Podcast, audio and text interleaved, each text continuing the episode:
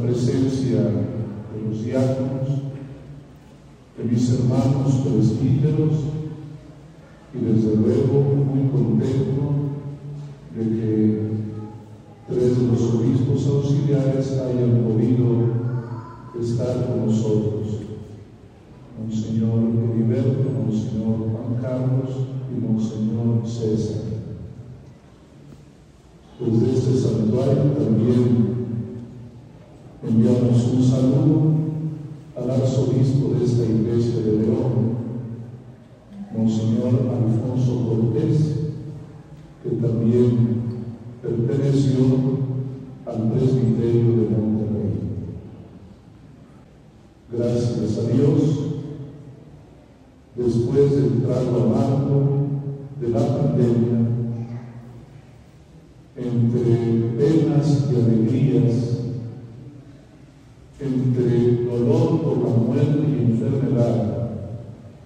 y al mismo tiempo edificado por la gran generosidad del pueblo, hemos retomado estas dos peregrinaciones.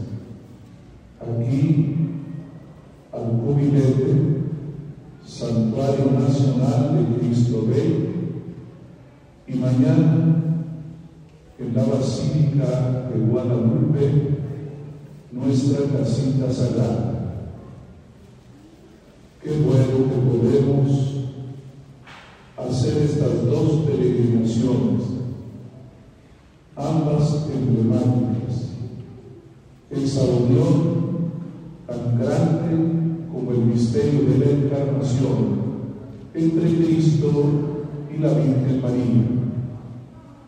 Siempre Cristo nos lleva a mirar a su mamá como también ella nos hace mirar a su Hijo Jesucristo.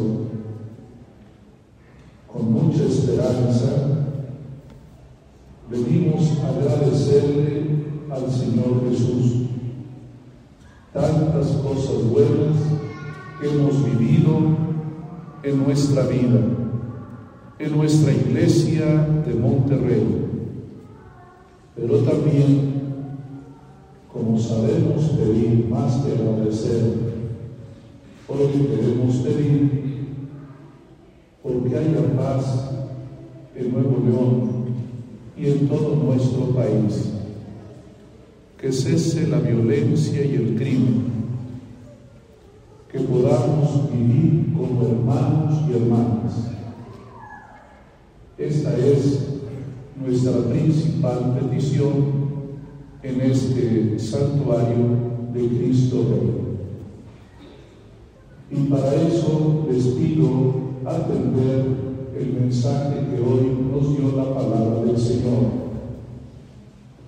Primero hacer nuestra la llamada que le hizo al pueblo de Israel a través del profeta Ezequiel. Son ustedes un pueblo rebelde una casa rebelde. Palabras no solamente dichas para el Israel de aquella época, sino también para este nuevo Israel que somos nosotros. ¿En qué estuvo la rebeldía de Israel? Que no supo escuchar ni supo mirar bien. Qué importante, hermanas y hermanos, oír y ver. Oír la voz de Dios, oír el clamor de lo que está ocurriendo, de tantas personas que sufren hoy por la pobreza y por la violencia. No solamente nos está diciendo, nos está gritando al oído, pero oímos contemporáneamente la palabra del Señor. Cuando uno no acompasa bien la palabra de Dios y el grito del sufrimiento, hay el peligro de distorsionar la voz. Nosotros queremos oír con claridad lo que Dios nos está pidiendo en este momento. Pero también es importante ver con objetividad. San Juan en el Apocalipsis le decía a una comunidad, ponte colín los ojos para que veas bien. Hay que ponernos colirio en los ojos, hermanos. Hay muchas cosas que hay que ver, pero hay que verlas con objetividad. A veces la mirada es el sentido más débil que tenemos, cuando debería de ser el que nos diera la objetividad. Por eso uno ve fantasmas y ve, y cosas que no son la realidad. Hay que saber mirar, hay que saber escuchar. Hay muchos engaños, hay muchas mentiras, hay muchas miradas falsas. Por eso necesitamos verlo y oírlo a Jesús, porque la verdad a veces no luce con claridad, porque la realidad queda a veces cubierta por un velo de oscuridad. Qué importante es que como pueblo seamos un pueblo objetivo, que miremos bien, que escuchemos. Como hay muchas noticias falsas, como dicen en Estados Unidos, fake news, también hay muchas miradas tergiversadas. Eso le pasó a Israel. No miró bien, no escuchó bien. Cuánta mentira corre, cuánta falsedad vamos abrigando en el corazón. Cuidado con nuestros sentimientos, porque a veces por querer a alguien no somos objetivos. Hay que limpiar el corazón. Hay que dejarse guiar por el amor de Dios. Casa rebelde que no escucha ni ve. ¿Y qué nos dice hoy el Señor Jesús? ¿Cómo salir de este embrollo? Dice, tengan misericordia y perdón. Son tiempos de perdón, de reconciliación, de misericordia. Si no nos tenemos paciencia, si no buscamos juntos la salida, esto será cada vez más difícil. Cuando hay un problema, cuando hay una crisis, hay el riesgo de solo buscar culpables, pero no buscar caminos de solución. Y Jesús nos da la primera indicación, perdonar, que no significa nada más decir no pasó nada. El que perdona siente la crudeza de lo que le han hecho la gravedad de los hechos que le han dañado, pero ayudado siempre por la gracia de Dios, puede construir puentes para que se resuelvan los problemas. Hermanas y hermanos, la iglesia, comunidad de Monterrey tiene que ser una comunidad que oye y que ve bien, que no se deja engañar, pero también tiene que ser una comunidad que perdona, que tiene y misericordia. Cuando comenzamos nuestro proyecto global de pastoral hace unos nueve años, dijimos que lo primero era tener una mirada misericordiosa, una mirada hacia los demás, no solo como adversarios o como enemigos o como culpables de nuestros problemas, sino mirarlos con la mirada divina, como lo explicó Jesús en la parábola de hoy. Es muy asimétrico, muy desigual el modo de ser de Dios y nuestro modo de ser. Tenemos que aceptar que es así. Pero estamos llamados a aproximarnos un poco lo que le dijo María a los que servían las bodas de Cana, dice, sin ser ingenuos ni tontos, sino precisamente porque tenemos inteligencia espiritual, porque queremos el bien del pueblo y el crecimiento de nuestra iglesia, vamos a hacer caminos de reconciliación y de perdón, porque está rota la red, está roto el tejido.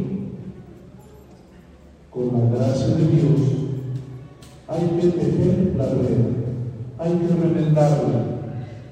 Remendarla primero con la gracia de Dios, Él va primero, pero también remendarla con las indicaciones del Evangelio el Evangelio es, el libro de instrucción. Así como cuando tenemos un aparato nuevo y poderlo usar bien, buscamos el manual de indicaciones. Así también no nos despeguemos del manual no nos despeguemos del Evangelio, que nadie nos arrebate el Evangelio, dice el Papa Francisco. Que nadie nos arrebate lo primero y lo fundamental, la fe en Cristo. Que Dios nos ayude, porque ustedes quieren mucho a su iglesia, a la iglesia de Monterrey y a la iglesia universal a esta iglesia que peregrina en México, con todas sus iglesias particulares. Nos queremos sentir en comunión con todo nuestro país, pero también ustedes y nosotros amamos a nuestro país, a nuestro México. Este santuario se construyó por amor a México nunca quiso ser simplemente una, un signo de protesta por la persecución, no, lo que es signo de amor, del amor a la patria. Los mártires todos amaron a Cristo Rey, a la Virgen María y a la patria. Y así nosotros también estamos aquí porque queremos mucho nuestro México. No queremos que los pobres sufran más. No queremos que haya violencia tan grave en nuestro país. Queremos gobernanza y gobernabilidad. Queremos armonía. Y todo ese sueño de convivir bien, tenemos que encomendarlo a Cristo y mañana se lo volveremos a pedir a, Santa María de Guadalupe. Ella también vino a México por cariño a nosotros. Un amor especial, un especial. Dijo una vez el Papa Francisco que sería de México si la Virgen de Guadalupe. Gracias a Dios tenemos estos dos grandes regalos a nivel nacional. este santuario que nos hace amar a México. Y amamos a México porque amamos a Cristo Rey, Rey del universo y Rey de México. Pero también porque queremos a nuestra Iglesia Católica, con todos los efectos que puede tener, con todos los errores que podemos cometer sacerdotes, obispos y fieles laicos con todos nuestros grandes pecados, omisiones, errores. Pero queremos a nuestra iglesia porque es nuestra mamá. La iglesia también es nuestra madre. Hermanos, gracias por venir aquí a encontrarnos en este corazón geográfico espiritual de México. Y mañana, Dios mediante, nos vemos en la casita sagrada para pedir también imploremos misericordia, imploremos compasión y ternura de la Virgen María. La violencia no se resuelve con violencia, ni el fastidio con fastidio. La única manera de resolver es con amor y ternura. La dosis y el medicamento más difícil, pero es lo que la Virgen nos ha enseñado. Es lo que Jesús enseñó a sus apóstoles. Por eso San Pablo dirá que hay que vencer el mal a fuerza de bien. ¿Cómo vamos a vencer la violencia? El crimen portándonos bien como ciudadanos. No sumemos más el mal al, al mal que ya existe. Hay que resistir al mal haciendo el bien, cuidar la vida, la vida que Dios nos ha regalado en todos los momentos que Dios ha establecido nuestro crecimiento.